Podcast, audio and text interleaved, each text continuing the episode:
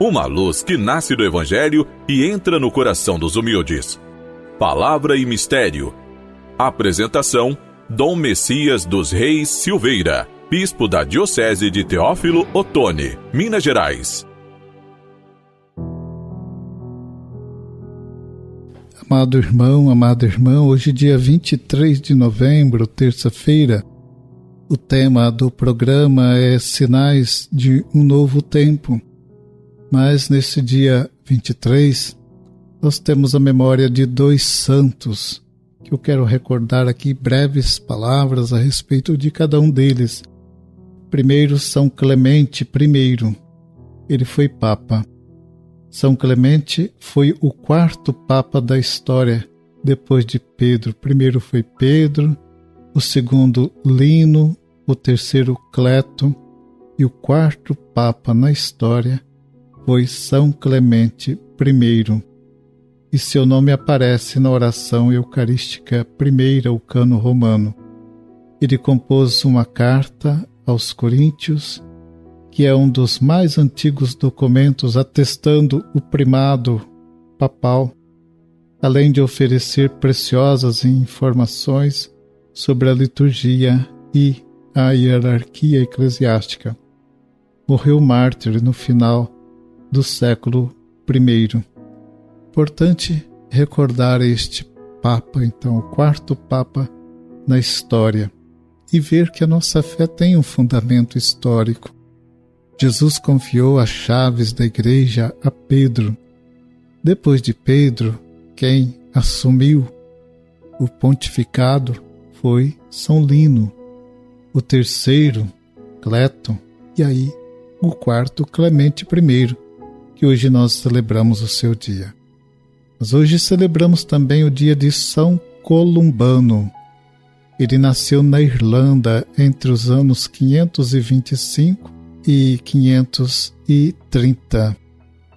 Não tem exatamente a data, mas por aí, nessa época. Tendo ingressado ainda jovem no mosteiro de seu país, foi enviado para a Europa continental. Mais tarde, conforme atravessava os diversos países, ia fundando mosteiros, muito contribuindo para a evangelização destes locais. Compôs uma regra para os seus monges caracterizada por grande austeridade e simplicidade. Ele faleceu no ano de 600 15 na Itália.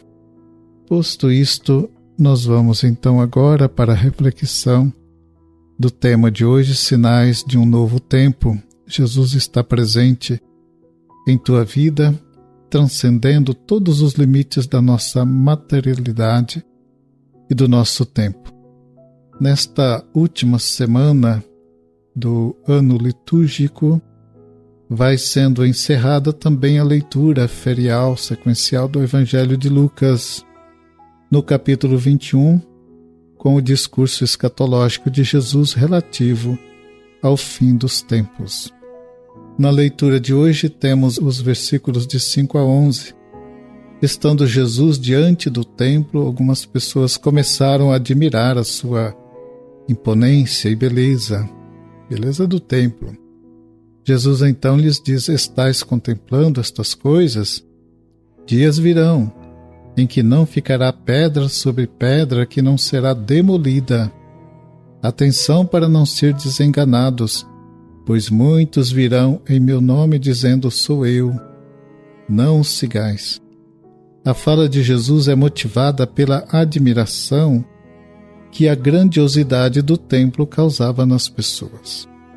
Todo poder usava a ostentação da riqueza e do luxo como forma de impressionar e humilhar as pessoas e dominá-las. A ostentação do templo levava as pessoas a admirarem, se curvarem e se submeterem. Porém, toda ostentação será destruída pedra sobre pedra. Desde sua entrada em Jerusalém, Jesus chamava a atenção para o templo, transformando-o em centro de opressão e corrupção. Agora anuncia o seu fim. De fato, cerca de 20 anos depois, o exército romano, sob o comando de Tito, invade Jerusalém e destrói a cidade e o templo.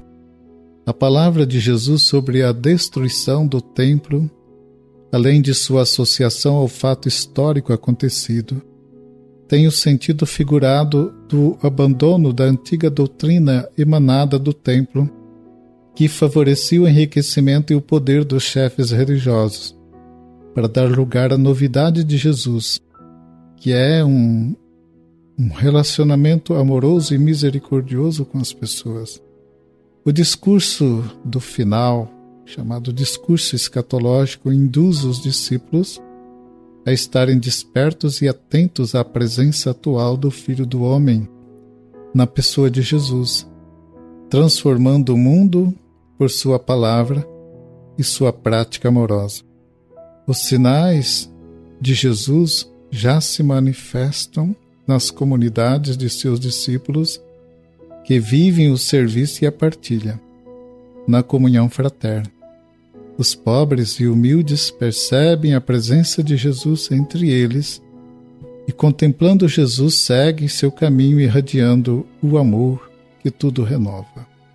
Em um mundo abalado pela ambição dos poderosos, permanece a esperança, permanece o amor, e eles são dons de Deus e a esperança e o amor sustenta a vida.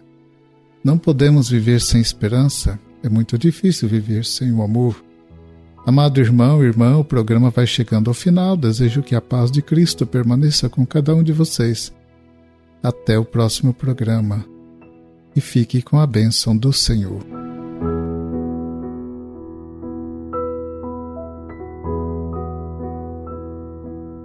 Estendei, Senhor, sobre os vossos fiéis a vossa mão protetora, para que vos busquem de todo o coração e mereçam conseguir o que vos pedem. Por Cristo nosso Senhor. Amém. Abençoe-vos o Deus Todo-Poderoso, Pai, Filho e Espírito Santo. Amém.